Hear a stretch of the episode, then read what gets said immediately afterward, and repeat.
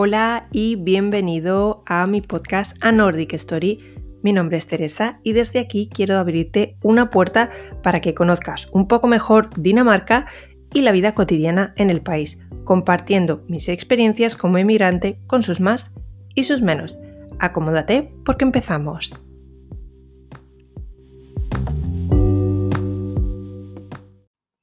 Muy buenas a todos. Una vez más traigo un nuevo episodio. Tal vez el de hoy sea uno de los más controvertidos y es que hoy voy a hablar sobre por qué no deberías mudarte a Dinamarca. No quiero desanimar a nadie, ni mucho menos, sino más bien ayudar explicando algunos matices desde mi experiencia personal que hay detrás de todo aquello eh, que escuchamos, leemos o nos cuentan sobre la realidad de vivir en Dinamarca. Así que en el episodio de hoy voy a centrarme en estos matices para que si eres de los que se plantean mudarse este año a Dinamarca, no te lleves una sorpresa con la letra pequeña, como digo yo, y seas consciente antes de venirte a vivir aquí, porque tal vez debas considerarlo de nuevo. Con frecuencia escuchamos muchos aspectos positivos de la sociedad danesa que en comparación con otros países pues nos da la sensación que aquellos que viven en el norte tienen una vida casi idílica. Parece que hacer las maletas y venirse a Dinamarca es la decisión más sensata y que las cosas nos van a llegar por sí solas.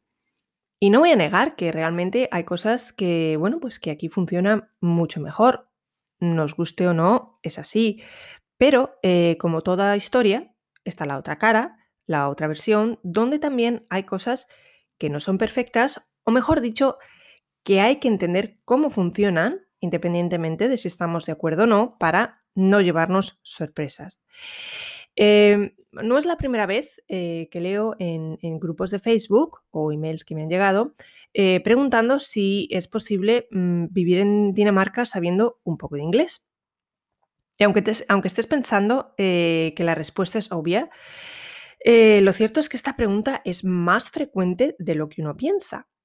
Eh, pero bueno, a quienes me preguntan al respecto, yo siempre digo que no. Con un nivel básico o, bajo no es suficiente, porque si bien es cierto que nadie espera que hables danés, nada más llegar al país, necesitas un nivel bueno de inglés. Y no me estoy refiriendo a un nivel, pues, para poder pedir algo en una tienda o en un restaurante. Eh, a lo que me refiero es a un nivel en el, eh, de inglés en el que puedas mantener una conversación, de un nivel eh, que te dé la seguridad de poder salir airosa cuando tengas que hacer una entrevista de trabajo o cuando tengas que comunicarte con tus compañeros en la oficina y te entiendan. Eh, porque si tenemos un nivel básico y, queremos mejorarlo, eh, pues mm, para eso creo que tiene más sentido emigrar una temporada a un país de habla inglesa y luego, cuando eh, tengas un dominio más seguro del inglés, mudarte a Dinamarca. Porque además debes saber que aquí no son muchos los que hablan español, a menos que te relaciones solo con hispanohablantes. Pero para eso mm, mm, no haces ni el viaje ni el gasto, ¿verdad? Además, eh, te diré que tenemos que considerar dos aspectos muy importantes. Uno, que aquí todo el mundo habla inglés fluidamente, casi como si fueran bilingües, incluso hasta las personas mayores. Y que si tú no hablas bien inglés, cuando busques un trabajo, es posible que se lo den a otro que lo hable sin mucha dificultad, es decir, que sea más fluido. Y dos, que son muchos los extranjeros que vivimos en las grandes ciudades, como Copenhague y Aarhus, por diversos motivos, y que todos eh, buscamos un trabajo y somos pues pocos eh, los que hablamos danés entre, eh, me refiero a los extranjeros, ¿vale? Así que la competencia para ciertos puestos de, trabajo es bastante alta y por ende un buen nivel de inglés y un currículum te darán más posibilidades que solo un currículum. Y ya que mencionamos el mundo laboral, eh, aquí también pues voy a, aclarar algunos puntos. Por ejemplo, em, que aquí hay poco desempleo y mucha oferta de trabajo. Si bien en las noticias no es la primera vez que nos hablan de esto, hay que matizar que sí, es posible que no, no haya tanto desempleo si lo comparamos. En mi caso, eh, yo me oriento con la situación en España, pero eh, no nos llevemos al engaño de creer que encontrar trabajo es cosa fácil.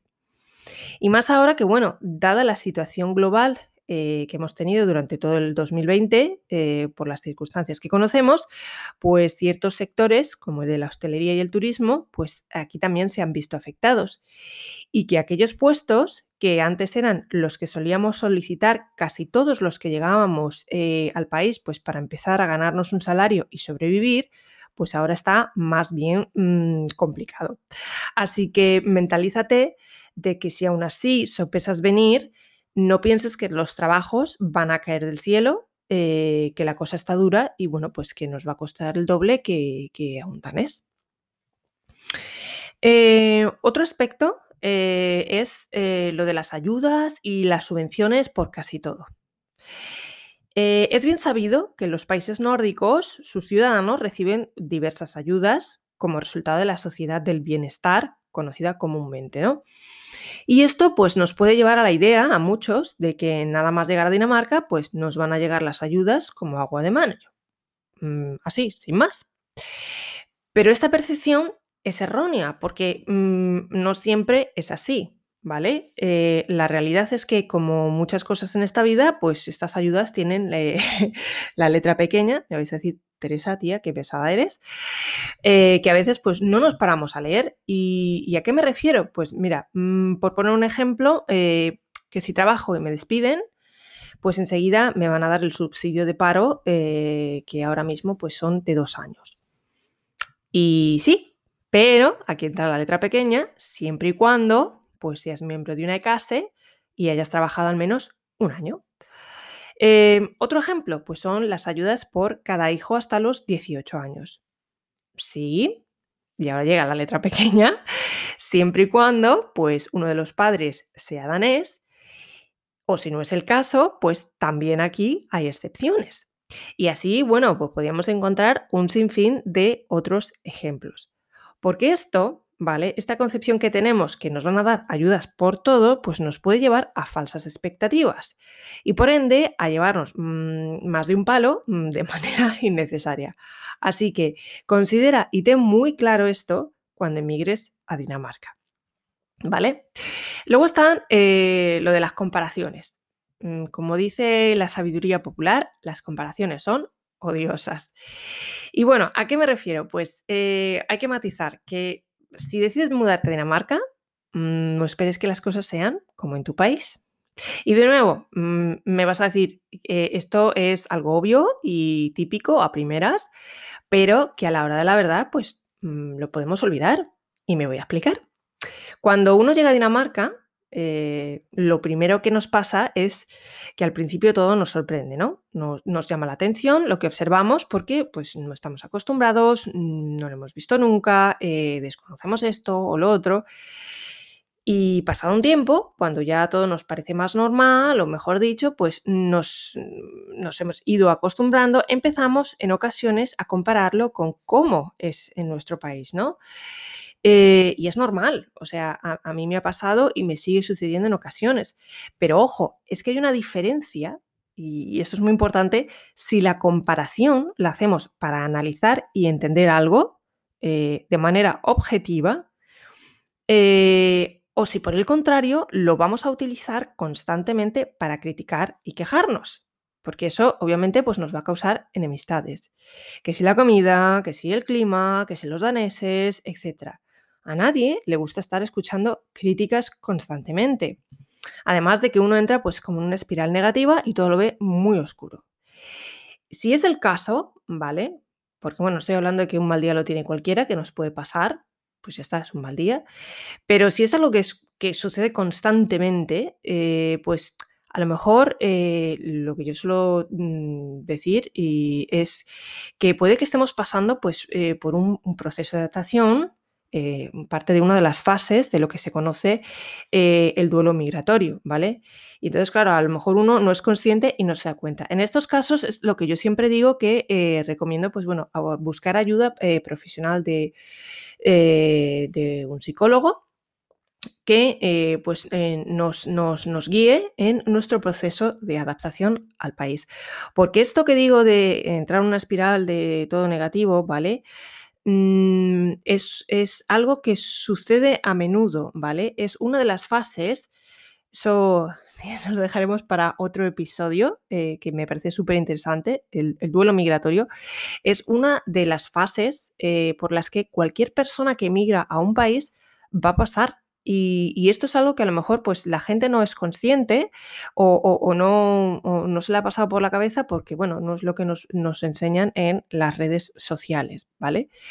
Eh, así que mm, recuerda, si, si, es una situación de un mal día y, bueno, pues te da por mm, despotricar, eh, ya te digo, porque es un mal día, pues bueno, a ver, se puede ser flexible. Pero eh, si es algo constante, si es algo que todos los días es comparación y comparación y queja tras queja, a lo mejor pues, eh, pues eh, lo más, lo, más mm, lógico o, lo más mm, positivo sería buscar ayuda de un profesional. Y yendo a otro punto, pues también lo de estudiar en Dinamarca es gratis y además te dan ayudas. Eh, de nuevo, muchos nos planteamos ir a estudiar a Dinamarca porque es gratis. Aquí no se paga por los colegios ni en las universidades. Vamos, que la educación es gratuita al 100%. Ahora yo te pregunto, ¿estás totalmente seguro o segura? y de nuevo, es posible que pues, me digas eh, que no hayamos leído la letra pequeña o puede darse el caso que hayamos malinterpretado lo que hemos visto en los medios, ¿vale? Porque sí, estudiar en Dinamarca es gratis, siempre y cuando seas danés. Pero si no es el caso, empezamos a tener las excepciones. Por ejemplo, para miembros de la Unión Europea es gratis. Como cualquier otro centro educativo, pues habrá que cumplir unos requisitos para que nos den una plaza y poder estudiar. Pero si no es el caso, es decir, si no tienes un pasaporte de un país de la Unión Europea y te vas a venir a estudiar al país nórdico, pues te va a costar dinerito. Y estamos hablando de precios que oscilan entre los 6.000 y 16.000 euros. Y esto solo para estudiar, ¿eh? porque a eso habría que sumarle pues, los libros de texto, el alquiler, la manutención, etc. Y lo mismo sucede con la famosa ayuda al estudio conocida como ESU, Muchos se plantean mudarse a Dinamarca porque, chico, parece que te pagan por estudiar. Y nada más lejos de la realidad. De nuevo, para aquellos que sean ciudadanos daneses, esto es automático. Pero si no lo eres, pues deberás seguir unos requisitos para poder solicitarlo y que te lo den.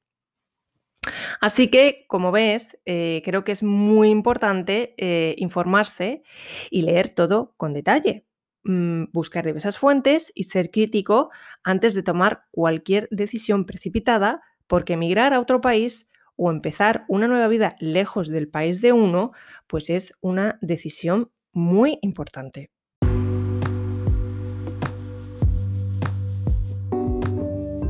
Y hasta aquí el podcast de hoy. Espero que te haya servido de ayuda. Si así ha sido, si te ha aclarado algunas dudas, me encantará saberlo. O si quieres hacerme llegar tus sugerencias para otros episodios, lo puedes hacer escribiéndome un email a hola.anordicstory.com. Por último, te animo a que me sigas en mi canal de YouTube, a Nordic Story Dinamarca, donde también encontrarás material práctico sobre mudarse y vivir en el país, o en Instagram, con el mismo nombre, a Nordic Story, donde tienes una ventana a la vida cotidiana en el país nórdico y bueno, suelo estar bastante activa mostrándoos eh, el día a día eh, por aquí. Así que nada, lo dicho, un saludo y nos vemos en el próximo episodio. Hasta la próxima.